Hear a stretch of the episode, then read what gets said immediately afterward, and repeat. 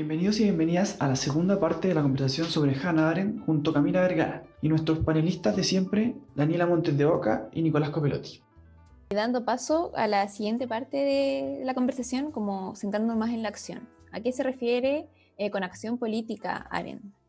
La acción política eh, para Arendt solo pasa en lo colectivo, en el, cuando las personas se juntan para eh, decidir las cosas en común. Y para ella la acción no es simplemente actuar eh, en términos de, eh, eh, para ella la acción es verbal, es realmente el expresar la opinión basado en, hechos y tener obviamente una, algo en común que son los, hechos que son, es como una especie de, de suelo para que las opiniones tengan alguna validez es esta la acción política, la idea de que nosotros, pues, lo que pasa, da lo mismo lo que pasa a nuestro alrededor, cada vez que los hombres se juntan, dice ella, algo nuevo puede pasar, de, algo nuevo pueden hacer desde ahí.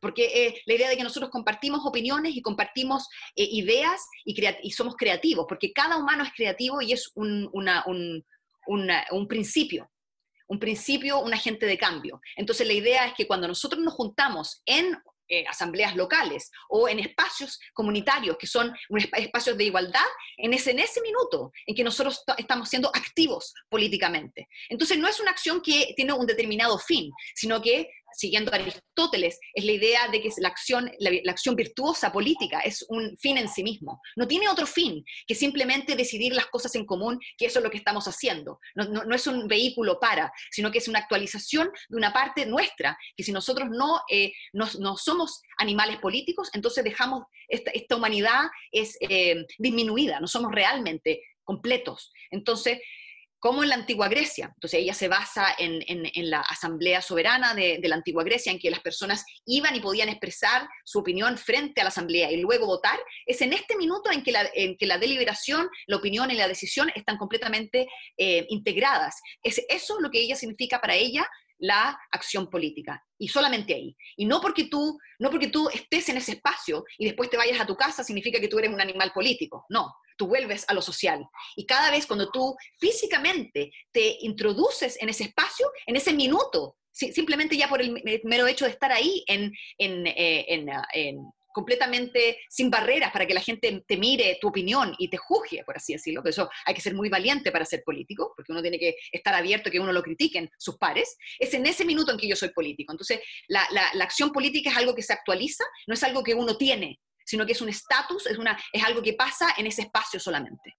Y, pensando en el rol que le cabe a los filósofos en esta acción política, porque en la historia muchos roles se le han dado a los filósofos políticos, teóricos políticos, y Ana Aren, ¿cómo veía el rol que venían cumpliendo y, y en realidad quizás cómo era el rol que ella le, le debía a los filósofos, cómo, que le daba? Ella, como dije en un principio, la, filosofía para ella es, algo que ella no quiere ser parte, porque para ella es parte de la justificación, es como la mayoría de los, intelectuales filósofos eh, del siglo XVII, XVIII y XIX y hasta hoy día, eh, simplemente lo que hacen es filosofar para justificar lo que existe. Entonces es una forma de, simplemente eh, entregar argumentos teóricos para que la jerarquía que existe permanezca. Y eso es muy platónico. Claro, la idea de que nosotros qué es la justicia, pero claro, al final nosotros queremos esta sociedad completamente cerrada. ¿Y cuáles son los argumentos que nosotros necesitamos para lograr esta sociedad completamente cerrada? Entonces, para ella la filosofía es simplemente una otra forma de, de, eh, el creer, eh, lo que ella le llama una especie como casi religioso. Porque al final, cualquier filosofía y cualquier idea está basada en algo, en algo que es o un hecho o algo que nosotros creemos. Entonces, claro, si un filósofo como Platón creía en la desigualdad como un principio eh, que es beneficioso para la sociedad, entonces él va a hacer todo una estructura filosófica para justificar la desigualdad. Por el otro lado, los, teóricos modernos de hoy creen en la igualdad. Esta es una creencia, es algo que yo, es, eh, es como una especie de, no se puede probar. Uno no puede decir sí somos iguales. No, es algo que nosotros creemos y que nosotros queremos desde ese principio que no se puede probar porque siempre puede venir otros argumentos. Desde ese principio nosotros construimos. Entonces la filosofía también es una forma de justificar esa, esa estructura basada en la igualdad. Entonces para ella estas abstracciones que se hacen pierden la conexión con la política real, con lo que pasa con la política local. Entonces la idea de que uno le roba un poco a la gente la idea de, de filosofar en política, la idea de que nosotros también tenemos verdad y queremos eh, eh, hacer algo con ello en el fondo. Entonces, para ella, eh, la filosofía informa la política, pero hay que realmente separarla, porque al final ella dice, yo no estoy aquí para justificar nada, yo aquí quiero realmente ser creativa y pensar desde lo que existe hacia algo mejor y no justificar lo que existe. Entonces, para ella, ella se definía como teórica porque ella siempre fue pensar más allá de lo que existe y cómo mejorar lo que existe y no simplemente justificar lo que tenemos. En su análisis de, esta acción política, Arendt reconoce que puede ser eh, frágil e impredecible en algunos momentos, pero lo que uno podría pensar que es un elemento negativo, pero para Arendt no, no, no, no lo ve como algo malo. ¿A qué se debe esto? Ella, se debe, eh, eh, ella cree que la, la espontaneidad es algo que no es peligroso, que la idea de que eh, cualquiera puede ser un agente de cambio es simplemente un milagro. Esta idea de que a alguien se le ocurre una idea en, un grupo y es eureka, esto es maravilloso, es algo que eh, debe ser canalizado y protegido. y para ella, lo, lo, que hace que esta esta, forma de cambio y esta, espontaneidad sea eh, estable en un sentido y que, no, sea como una revolución permanente, que es otra forma de teorizar esta idea de, que, esta, espontaneidad, para ella se basa en la promesa, en la idea de que, para ella lo que le llama la, la, eh, la acción basada en principios. La idea de que cuando nosotros nos juntamos en un espacio de igualdad, primero estamos reconociendo que nosotros somos iguales y vamos a respetar esa igualdad si vamos a deliberar, la deliberación también tiene principios. La idea de que yo tengo que escuchar al otro y tengo que respetar al otro. Entonces hay reglas que son internas al proceso de deliberación, donde nace esta espontaneidad y, esta, eh, eh, este, estos agentes de cambio son desarrollados. Y, por último está la promesa, porque la idea es que la, la acción política es un ritual, de que no pasa una vez, sino que tiene que pasar varias veces. Entonces, en el minuto de que yo prometo volver a ese espacio, porque la idea es que si nosotros eh, no, no, podemos llegar a acuerdo y estamos deliberando y nosotros vamos a posponer la deliberación para el otro día, hay una promesa de volver. Entonces, esa promesa también te, te, te limita tu acción, porque la idea es que nosotros estamos aquí juntos y nosotros estamos aquí juntos con reglas que no son definidas externamente, entonces, es muy distinto a la religión o a la divinidad o, o, al Estado, sino que estas reglas nacen desde la interacción misma. Entonces, para ella, esta acción política no va a la deriva, porque la acción no es la acción de un líder, es la acción en igualdad y en, eh, respeto de la deliberación. Y hay una promesa de volver a ese espacio y una promesa de ser esta asamblea y respetarse. Entonces, esas son las, limitaciones internas que llevan hasta que esta acción no se salga del lugar. ¿ya? Entonces, eso es lo que es una limitación interna. Entonces, ella siempre está buscando parte de, esta conversación en el fondo eh, con, ella, entre, con ella y con ella misma en el fondo es cómo tú puedes realmente prevenir el terror que sucedió con la Revolución Francesa. Cómo tú puedes eh, prevenir de que los, los, los eh, la vanguardia, se escapen y se termine en una revolución permanente, en que tú estás siempre buscando traidores, ¿ok? Para ella la única forma de que exista la actividad política sin unas reglas ah, de, por fuera que en el fondo eh, llegan a eliminar la acción, sino que la acción tiene que ser internamente limitada, es en este espacio, en este espacio de los iguales. Entonces, por eso ella teoriza de que esta acción tiene principios internos. Entonces, es imposible que una acción entre iguales se salga de las manos, porque supuestamente esto, estas reglas se imponen en, la, en, la, en la misma, en el mismo grupo tú no lo estás imponiendo a otro grupo distinto. Tú no eres la vanguardia, sino que tú tratas de autorregularte. Entonces, la gente con esta autorregulación, eso es lo que ella, eh, lo que ella teoriza como la acción política que no puede, que, no, que no se sale de, de, las casillas, de, de, de, estas limitaciones internas, porque no hay otro grupo, sino que simplemente las reglas aplican para sí mismos. Entonces, las personas decían en sus propias reglas. Entonces, eh, obviamente esto está conectado con la idea de la, de la polis y la idea de la libertad política como eh, el autogobierno, de crear las propias reglas para uno mismo y no reglas para otros.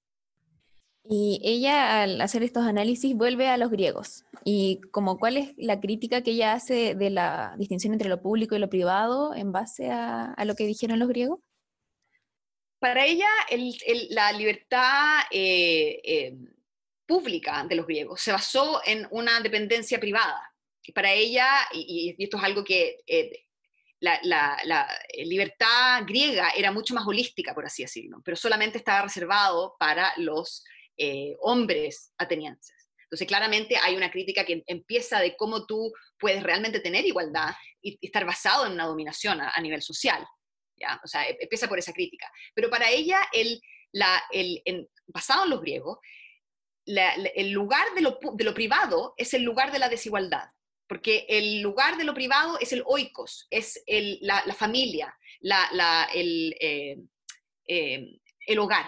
El hogar es el, el, momento en que eh, es el lugar donde, es, donde hay mayor desigualdad, porque hay, en esa época hay esclavos, las mujeres no tenían derechos, entonces, esa, ese es simplemente el, el, dueño del hogar, en el fondo, que es el hombre, el que está a la cabeza, y todo el resto está en una jerarquía. Entonces, el lugar de lo privado es el lugar de la esclavitud, en el fondo, de la dominación, de la dependencia, de la necesidad de la idea de que tú no puedes ser político si tienes, estás todo el día tratando de nutrirte, en el fondo, tratando de trabajar para, tú, para poder vivir simplemente. Entonces, para los griegos, la clase trabajadora no era realmente libre, porque ellos estaban todo en función todo el tiempo de poder eh, sobrevivir.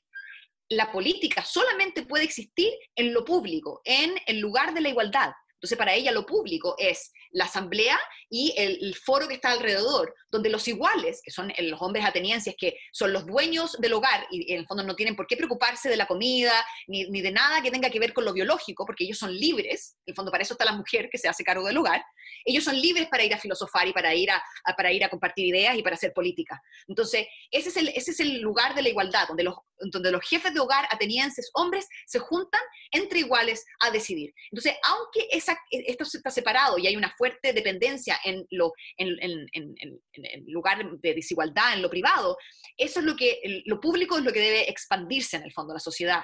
Entonces, cuando ella hace la crítica a lo social y a la, a la idea de la modernidad, es que es la cosa de lo privado, lo que es la necesidad, el oikos, que en el fondo el oikos es el hogar y se transforma en la economía, es la, la, raíz de economía es oikos. Entonces, es cuando el Estado, en vez de, en vez de en vez de ser un lugar, el Estado, la idea imaginaria del Estado como lo político, que uno decide dónde va la sociedad, se transforma en administrar de las cosas, en la economía, en la idea de que el presidente o el, líder no es un, político, sino que es un administrador.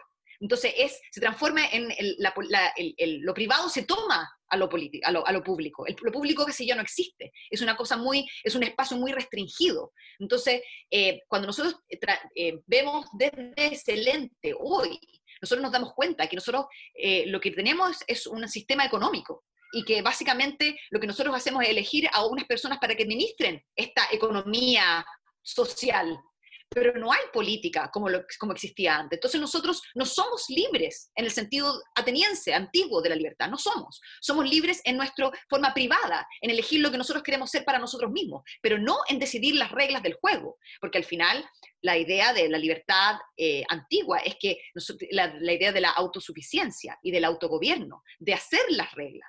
Entonces, si tú no puedes hacer las reglas que te van a regir, entonces tú no eres libre. Elegir a otros para que hagan las reglas no te hace libre.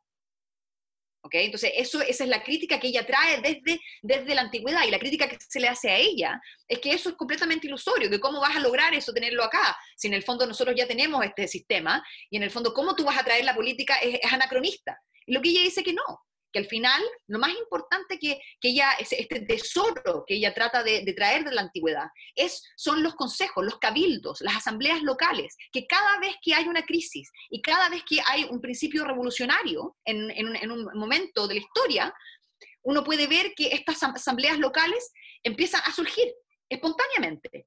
¿Por qué? Porque cada vez que tienes un problema y no hay quien lo solucione, la gente se junta para ver qué hacer, es normal. Entonces, en estos minutos revolucionarios de crisis, donde hay una crisis de autoridad, donde hay una crisis de sentido, en este minuto la gente se junta y eso es lo que también estamos viendo que pasa en Chile, que en el minuto que hay una crisis y que el Estado no tiene legitimidad, la gente se junta. Entonces, lo que ella trata de, rescatar de los atenienses y rescatar de esta, de esta tradición de democracia radical, de consejos, ya de cabildos, eh, eh, que también incluye los soviets en Rusia. Entonces ella no es que sea anti, anti, antisocialismo, por así decirlo, sino que es su crítica de que en, la Unión Soviética estos consejos de trabajadores fueron dependientes del Estado y no autónomos. Entonces, la idea de la autonomía es lo que define al ser humano, porque la idea de que tú puedes tener un, tú puedes ser distinto al otro y ser plural solamente si tienes la, autonomía para autodefinirte.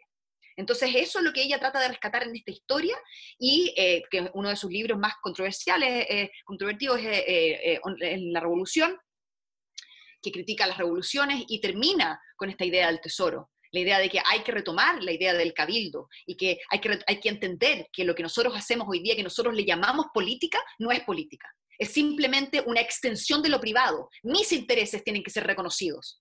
Entonces, es del individuo, de lo privado, de lo que, yo, lo que a mí me importa.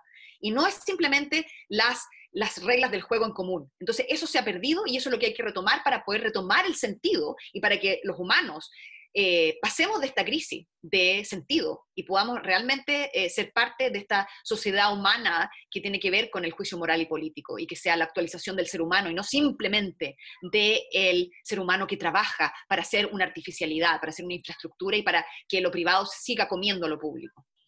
Tú mencionas aquí, eh, Camila, un concepto de libertad quizás novedoso también de Aren, que es el de autogobierno, distinto al que quizás veníamos acostumbrados, que es esta libertad negativa de no coacción, que este concepto de libertad quizás se enmarca más en el, no sé si teoría política o ideología del republicanismo, pero sí en este conjunto de ideas que, que, que sigue a Montesquieu, que quizás sigue el mismo Aristóteles. ¿Cómo se enmarca Hannah en, en, este, en el republicanismo que, conoce la, que reconoce la filosofía política?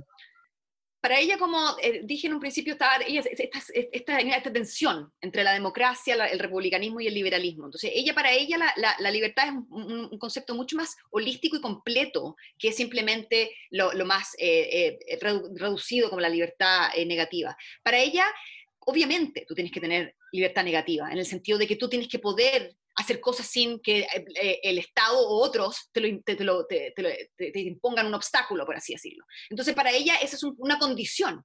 La, em, libertad negativa tiene que ser una condición para la libertad política. ¿ok?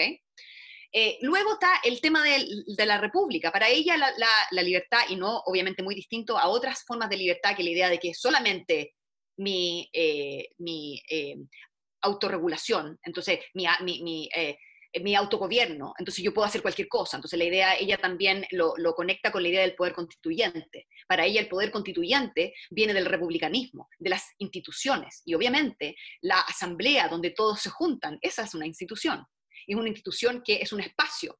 Entonces para ella la autoridad y el poder tienen que estar separados. Entonces la idea de que yo, si la libertad es poder, yo no puedo, y, y en el fondo la única autoridad viene de mi poder, entonces estamos en, esta, idea de la Revolución Francesa, de que tú no puedes separar lo que quiere el pueblo de lo que quieren los revolucionarios y eh, no hay ninguna autoridad más allá de lo que dice el pueblo y como el pueblo no puede hablar, porque no hay un ventríloco, entonces los, eh, los de la vanguardia se, se, eh, eh, toman esa, idea de la voluntad y hacen lo que quieren en el fondo. Entonces, el problema de ella para, para mantenerse parada y para que la, la libertad sea realmente ejercitada por todos, y no, no significa que vaya a ser algo impuesto y vaya a matar la libertad, tiene que tener un respeto, tiene que tener una autoridad que no sea del individuo, tiene que haber un respeto a las instituciones que hacen posible la actividad política. Entonces, por ende, uno tiene que tener la libertad negativa del individuo, que los griegos les eh, decían que era vivir como, ellos, como, cualquier, como uno quiere. Esa es la libertad, decidir por uno mismo.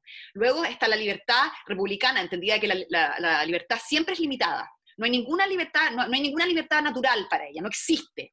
Para ella, ella en ese minuto se define como una teórica republicana, que las libertades son siempre limitadas, porque no, nosotros no somos seres ilimitados. Esto es, eh, simplemente em, fuera de lugar, porque la idea de las libertades nosotros las damos a nosotros mismos.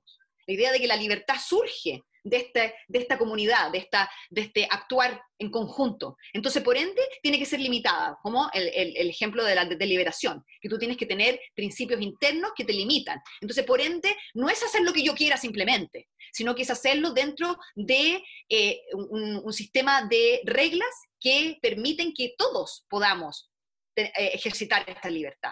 Y esta libertad, como la última parte de la libertad, es la libertad política. La idea de que yo puedo ejercitar y puedo realmente influir en las reglas del juego de, la sociedad en que, vivimos. Entonces es un paneo. Y no solamente eh, hay, hay otras definiciones de libertad que entre la libertad positiva y negativa. Para ella es una cosa mucho más eh, holística y, comprensiva. y la libertad, de nuevo, como algo limitado, porque la distinción entre libertad negativa y positiva viene del derecho natural. Y ella dice que no existe eso. Para ella, ella nace, ella parte de la polis. Y la polis, para, lo, para, los, para los griegos, no, no existe, la, naturalidad lo natural y lo político un poco junto, porque en el fondo no, no, nacemos fuera, no existe el estado de naturaleza. El estado de naturaleza es una invención liberal en el fondo. Entonces ella deniega esa, ella dice, esto no, esto no es parte de la libertad. Nosotros tenemos que volver a la idea de que nosotros definimos cuáles son los límites de esta libertad. Y es algo que se tiene que definir en conjunto. Entonces, por ende, es una forma de libertad política. La libertad es siempre política. No puede ser definida solamente como la libertad individual, solamente como una precondición para la libertad política. Mira, me gustaría volver a un, tema que hemos tocado eh, un par de veces en esta conversación, que es esta crítica de Arendt eh, a las revoluciones modernas y estos movimientos que están energizados como por la, por la emoción. De, de, dónde surge esta crítica? Y en esa misma línea, em, aprovechando los eventos que ocurrieron aquí el año pasado, ¿qué hubiera pensado Arendt de, todo esto? Es una pregunta muy difícil porque eh, Arendt, y eso tenemos que tenerlo en consideración, de que todos los teóricos y filósofos Nadie es completamente coherente consigo mismo. Entonces, hay veces que eh, en la teoría todo funciona, pero cuando esos mismos teóricos tienen que hacer un examen político de su propia contingencia, ahí es cuando se ve la contradicción entre la abstracción o lo que ellos quieren que sea, lo ideal, y lo que ellos realmente opinan en, cuando, cuando nos toca a ellos, por así decirlo. ¿okay? Entonces, Arendt, eh, ella escribió sobre el racismo, por ejemplo, y escribió... Eh, eh, obviamente en la misma línea que ella sigue, la idea de la libertad política, que el racismo es una forma de opresión, o sea, bien en términos teóricos. Pero luego, cuando empieza eh, eh, la integración de los afroamericanos, de los niños en, los colegios, en Little Rock, en, los 50 y 60, ella toma una postura distinta, porque ella dice, bueno, ¿por qué, tú, ¿por qué vas a obligar a alguien a compartir un espacio que no quieren compartir con otros. Entonces, eh, de ahí es cuando ella, se, eh, fue muy criticada, por, eh, y hoy día se dice, hoy día con todo este el tema de, la, de, la, de las, em, de las revueltas y de las protestas en contra del racismo, se ha vuelto a Arendt y a ser como una teórica que siempre fue por la libertad política y la igualdad, es tan anti anti-afroamericano, o, por lo menos tiene una, tiene una, una, una visión súper elitista y eh, muy eh, mainstream, muy, muy, muy, del, muy del centro, diciendo claramente los clásicos, eh, las clásicas ideas de, racistas de que los afroamericanos por naturaleza son inferiores, o que si un afroamericano llega a la universidad, llegó porque es afroamericano y no por sus propios méritos. Hay toda una ideología para desmantelar la, la idea de la inclusión. Y ella es parte de eso, porque ella es parte de la élite en Nueva York eh, eh, y ella es, parte de un sistema. Entonces ella, tiene un, eh, ella critica a la, la, protesta porque es algo que impide la política porque para ella la violencia y la política no pueden compartir un espacio teórico. Entonces, para ella, aunque la protesta sea por la justicia social y sea una protesta legítima, esa protesta siempre lleva a algún tipo de violencia que al final termina eliminando la pluralidad, porque en el fondo solo se torna, se torna una cosa. Entonces hay una protesta en contra del racismo y todo es acerca de eso. Es lo mismo que imponer la cuestión social en la discusión, lo mismo es imponer la cuestión de la raza. Entonces para ella ese es el problema de las protestas, y porque no, se canalizan a través de instituciones, pero el problema es que no hay instituciones a través de las cuales canalizarla, porque ella misma dice que no existe eh, estos espacios para hacer política. Entonces no hay, un cruce en su mente de cómo ella critica el modo pero no, no, no sigue con la crítica eh, a decir que no hay otro modo de hacerlo. Entonces, por eso es la que ella critica la, protesta, porque es una forma violenta de hacer política, en el sentido de que no es persuasivo, no es acerca de discusión entre iguales, sino que es una facción tratando de imponer un tema y tratar de forzar la mano al gobierno en vez de comunicarnos y, deliberar como idealmente, como no existe. Entonces, ese es el, el problema de que muchas veces nosotros podemos guiarnos por los por los trabajos de autores que pueden hacernos sentido, pero cuando toca reflexionar sobre su propio contexto, es ahí donde entran todos los prejuicios y, las pequeñeces de los seres humanos, diría yo. Y lo mismo puede decirse de Aristóteles, Platón, de todos los que, de todos los, de todos los, eh, desde los antiguos hasta hoy, que tienen esta, esta cosa dual, que no son simplemente coherentes consigo mismo cuando tiene que ver con la política contingente de su propio momento. Y ahora también algo sobre que fue muy controversial en su momento y también que fue algo que se le presentó en el momento a ella, eh, cómo eh, el juicio de Adolf Eichmann, la tía tuvo una reflexión sobre el pensamiento y el juicio y cómo fue acogido por sus padres y por los que la seguían en ese momento. El, libro de ella, ella esa, eh, esa pregunta es, muy buena porque ella me, deja un poco explicar su biografía, que ella, ella fue, em, aunque ella llegó a ser una filósofa muy importante en Estados Unidos, ella nunca tuvo un, eh, nunca fue contratada, ¿ok? Eh, con, con, tenure, con, con, protecciones. Ella siempre fue adjunta, que es un trabajo precario. ¿Okay? Entonces ella siempre era también poco periodista, entonces ella tenía eh, distintas conexiones con los medios, especialmente con el New Yorker. entonces ella la mandan de, ella pide después de, ella, ella escribía eh, eh, eh, revista de libros, hacía todo tipo de, cosas que en el fondo de, escribir para la prensa, y en ese minuto que ella pide, cuando pasa este, este el, el, el, de, de, Eichmann, ella dice, por favor, mándame como enviado especial, quiero ir. Y ella va y, y, en el fondo ella llega como alguien externo. O sea, esto pasa en un contexto que todo el mundo obviamente él, que él es, es un monstruo y había toda esta cosa de preconcebida de lo que era. Y ella simplemente fue a observar y como una, como, eh, una, como una teórica. Ella no fue solamente a, a, justificar, ella no es una filósofa, ella no fue a justificar lo que, lo que existía en eso y decir, claro, qué, qué tan monstruoso es este tipo. Ella lo que saca de ese, de ese y ella escribe, esta, ella escribe estos reportes y los manda, entonces se van publicando de a poco.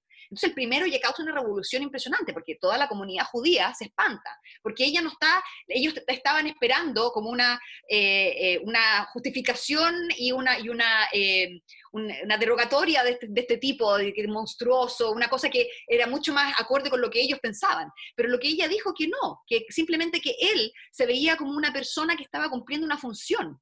Y que eso es incluso más importante de notar, porque lo que Eichmann dice o sea, Eichmann era el, el, que, el que hacía la, la, comunicación entre el que, el que planeaba cómo los judíos de un campo de concentración iban a ir a otro y de ahí iban a ir a morir. Entonces, él tenía que hacer el transporte lo más eficiente posible. ¿okay? Entonces, esa era su pega. Entonces, él dice, él, él dice, bueno, yo la verdad es que yo no maté a nadie, yo nunca quise matar a nadie, sino que yo estaba en esta burocracia y yo ascendí y yo era bueno y en el fondo yo pude meter a, más personas en un carro que otro, entonces me premiaron, entonces yo llegué arriba y al final mi pega significaba que yo tenía que hacer, eh, eh, eh, hacer este transporte lo más eficiente posible. Entonces yo realmente yo no, yo, no, yo no me siento culpable porque yo no realmente yo no, no, no tuve ninguna mano en esto, yo no decidí nada, yo solamente estaba cumpliendo órdenes. Entonces, es desde ese, de esa observación, de ella observando, no sé si ustedes han visto el video de Eichmann, si pueden, lo pueden ver, él está en una, en una, en una, en una caja de vidrio, porque claramente su, su, su, su vida está amenazada, y eh, eh, miembros de, la comunidad judía y, de, eh, testigos están en, en, esta, en este foro. Y él habla en esta, en esta caja, y él habla de una manera que es completamente no, no pasional. Él no se defiende, él es simplemente un burócrata. Entonces, eso es lo que a Arendt le llama la atención, de cómo alguien que ha hecho tanto mal y que fue tan eh, importante en, esta mecánica puede ser tan, está, tan eh, dislocado de lo, que, de lo que existe, con de lo que significa exterminar al ser humano.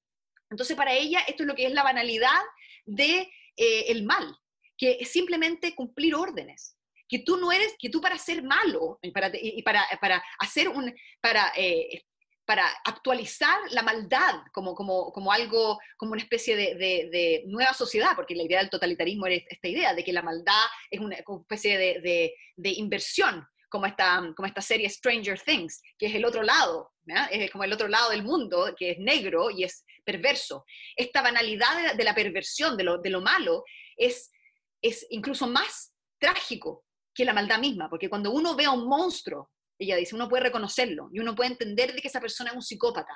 Entonces, uno puede entender todo lo malo que hizo. Pero cuando alguien ve a alguien como Eichmann, que, está, que es frío y que simplemente no tiene ninguna, ninguna eh, emoción relacionada a lo que pasó, sino que simplemente él estaba cumpliendo con su trabajo lo mejor que pudo, ser eficiente. Entonces, y esto también es parte de lo, su crítica a la modernidad, la idea de, del trabajo tomando todo y la eficiencia siendo lo más importante. Entonces, ¿cómo el totalitarismo en ese sentido eh, devela la banalidad de lo malo, de la, maldad, de cómo alguien puede ser, estar eh, eh, en un sistema y estar reproduciendo un sistema que es estructuralmente racista, por ejemplo, o estructuralmente patriarcal, o cualquier otra maldad que uno quiera ver en la sociedad, es que uno es simplemente uno más y uno simplemente reproduce, y uno está realmente siendo malvado, y uno está ayudando a la, maldad, a la maldad a ser reproducida, pero uno no es un monstruo. Entonces, ¿cómo uno puede realmente ser un monstruo, pero sin realmente serlo? Eso es lo que ella eh, ve. Entonces, eh, en, en, Eichmann, y eh, lo que dice que, claro, hoy día nosotros lo vemos en estas sociedades de democracias liberales, donde hay racismo, donde hay brutalidad, donde y uno simplemente vive aquí. Y quizás uno, claro, quizás un policía dice, bueno, yo estaba simplemente cumpliendo la orden de mi superior que me dijo que agarrara a palos al, que, al que protesta,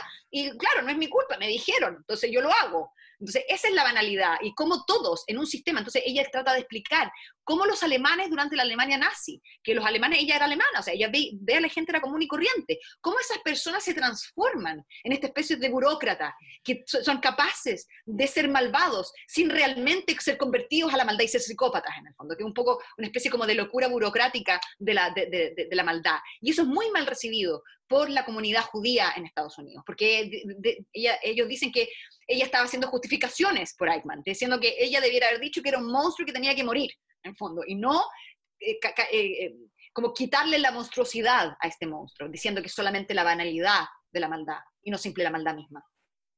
Hemos repasado hartos temas, Camila. En, la Cofradía de Sócrates tenemos una pregunta final que es bien particular, que la hacemos con todos nuestros invitados y invitadas, que es preguntar sobre el proceso constituyente a los ojos del autor eh, y también de la invitada. Entonces queríamos preguntarte, ¿cómo verías, Hannah Arendt, eh, este proceso constituyente que estamos viendo en nuestro país, en Chile? ¿Y cuál sería su opinión desde la filosofía política a sus ojos, digamos?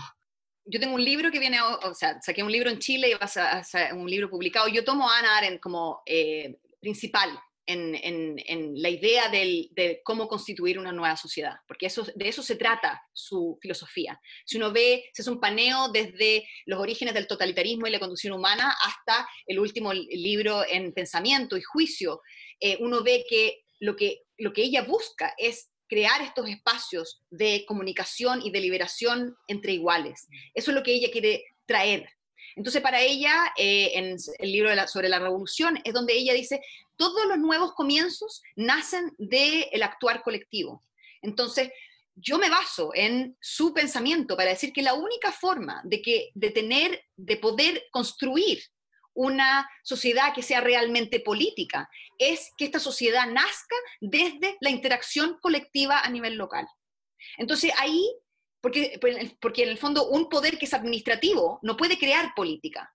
O sea, obviamente se pueden crear espacios, pero los espacios eh, la gente tiene que venir. Entonces hay un tema de que tú no puedes obligar a la gente a hacer política, porque eso sería como ir en contra de la política misma. Entonces la idea es que tiene que nacer desde dentro. Entonces esto tiene que nacer, tiene que ser espontáneo y en el minuto que esta espontaneidad surge y que hay asambleas donde la gente se junta, es el deber del el Estado y en el fondo de la idea de, de la teoría de cómo realmente construir estos espacios, esta infraestructura artificial, porque es una estructura artificial, este espacio lo creamos nosotros en el fondo, de crearlo para que surja desde ahí una nueva sociedad política. Entonces, tomándome de eso, yo eh, argumento de que eh, nosotros tenemos que reincorporar estos eh, lugares de hacer política local en el sistema. Entonces, hoy día en Chile donde eh, hay una crisis de la República, donde no existe eh, la legitimidad, está por los suelos, donde incluso el proceso constituyente elitista, que es, de nuevo, elegir a otros para que hagan las reglas, no que el pueblo esté involucrado, eso eh, va en un camino donde va a crear un poco un, un sistema un poco mejorado de lo que tenemos, pero no va a retomar la política. Entonces creo que hoy día, donde hay una crisis donde, donde todo se puede hacer, donde, hay, hay donde cualquiera puede ser un agente de cambio, en el fondo. Este es el minuto donde se puede crear algo nuevo. Entonces, lo que yo creo desde Arendt es que ella diría de que hoy la gente debiera poder institucionalizar estos cabildos estas asambleas locales y tratar de que la gente se involucre en política para que de ahí ese mismo poder, por el mero, mero hecho de existir estos lugares y por el mero hecho de la gente de estar junta y de empezar a decidir, es ahí donde nace la nueva sociedad. Y que está, ese es el deber de, de las estructuras poder poder estructurar y sistematizar esto y poder en el fondo incorporarlo a la constitución y que no sea extra legal, sino que la, gente, eh, eh, como en la antigua Grecia, pueda tener un rol político. Y obviamente, eh, la antigua Grecia era un lugar donde había, no sé, 3.000 personas que participaban en la política. Entonces, claramente estamos muy lejos de eso porque nosotros somos millones de personas en cada país. Pero eso no quiere decir que pueda proliferar eh, eh, esto, este espacio como islas en un mar o oasis en un desierto de administración y de las cosas. Pueden haber pequeñas islas que se pueden conectar entre ellas entonces nosotros no tenemos por qué tener una asamblea gigante donde la gente decida. No, pueden haber pequeñas asambleas donde la gente se junta y hace política. Y de ahí nosotros tenemos que estar de acuerdo que lo, que salga de ahí eh, va a ser lo nuevo y en el fondo hay que respetarlo. Y entonces, no que vaya un Estado y diga, ok, ustedes tienen, díganme sus inputs, que es lo que está pasando hoy día y lo que pasó en el, en el fallido eh, proceso constituyente de, de la administración eh, anterior de Bachelet, de que en el fondo todas las opiniones eran simplemente insumos, inputs. Y de ahí el gobierno decide cuál es la constitución, pero uno no tiene ninguna idea de, cómo, de qué es lo que pasó. Entonces, para Arendt, es el, la, la, autoridad viene desde la institución popular, en el fondo de estos cabildos, y el poder viene de la gente.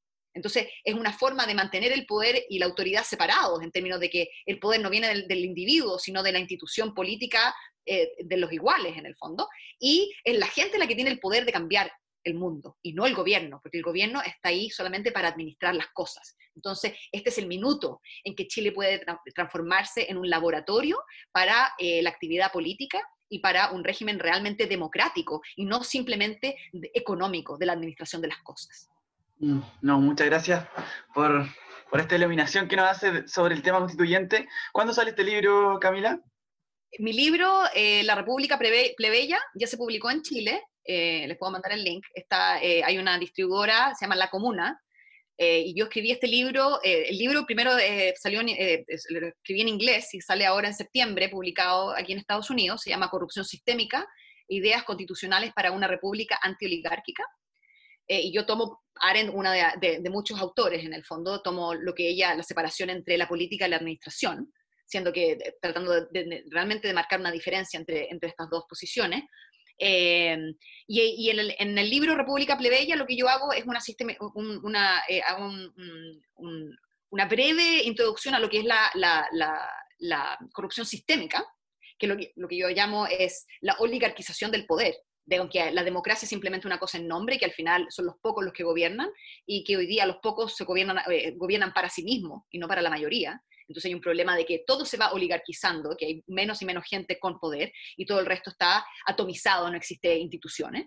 Eh, y que por ende es necesario construir y que, y que no es simplemente de elegir a mejores líderes, porque los líderes se corrompen eventualmente, o no es que se corrompan, se, se vuelvan malos, sino que simplemente se acostumbran a ser elite y a mandar y entonces eh, eh, se empiezan a, a, separar del pueblo y de las masas y de sus constituyentes, por así decirlo. Entonces, no es el tema, el, proceso constituyente no puede ser centrado en crear una constitución igual a la que tenemos, pero mejor, sino que es la oportunidad para realmente institucionalizar el poder popular. Y doy, de hecho, eh, me baso, igual que Arendt, la idea de que los cabildos existen. Uno no está descubriendo la rueda, es algo que existe y que hay que sistematizar. Entonces, el libro viene con una, con una eh, guía eh, para institucionalizar tu cabildo y para que obtener personalidad jurídica y que las decisiones que se toman ahí por lo menos sean, se puedan contabilizar y se puedan agregar y que haya un sistema de eh, de interconexión entre, entre, asambleas locales. Y en el fondo lo que yo llamo es a, una, a un sistema que es de gobierno que es más parecido al de las plantas que al de los animales. Los animales tienen un cerebro y tienen extremidades, entonces siempre hay una jerarquía, pero las plantas tienen un network, son una red y hay una igualdad entre, y son autónomas, las raíces van para un lado, para el otro. Entonces la idea es que nosotros podemos ser, un pueblo soberano, podemos hacer la realidad de la, soberanía popular a través de una red de eh, asambleas locales que tengan el, derecho de eh, juzgar en el fondo a los políticos, de vetar cosas o de iniciar cosas. Y obviamente ahí los políticos harán su, trabajo, pero la gente tiene que tener un rol y esa es la forma de, de iniciar. Entonces, República Plebeya está, eh, está pensado como un libro popular. Entonces está, se vende a costo. En Chile son 5 mil pesos. y también se puede descargar, eh, ahí está el ebook, pero en el fondo la idea es que este libro sea un manual, un poco como una idea, una inspiración para que las personas mismas hagan, eh, hagan estas asambleas. Y doy eh, reglas internas de deliberación, porque son las únicas reglas que pueden existir para poder ser iguales. Hay reglas de igualdad de género, de minorías, porque lo que pasa en las asambleas es que siempre unos se terminan tomando el micrófono porque, no sé, tienen más personalidad o más políticos, y los otros al final quedan como espectadores, entonces no hay igualdad. Entonces, tienen que haber reglas que puedan resguardar la igualdad. ¿okay? Entonces, ese es el libro en español y, ya está fuera desde marzo, está publicado. No, muchas gracias, eh, Camila. Interesante este libro, lo, invito a adquirirlo entonces, la invito. Y gracias por la conversación. Eh, felices de tenerte en este programa, sabiendo tus credenciales eh, académicas, así que de verdad gracias. es un honor para nosotros. un honor para estar acá y, cualquier, si, si puedo volver, yo encantada. Muchas gracias. No, feliz también. Lo, te vamos a tener, pero muy presente. Muchas gracias. Gracias a nuestros oyentes por acompañarnos y los esperamos en el próximo capítulo de este viaje a las profundidades de la filosofía política llamado La Cofradía de Sócrates.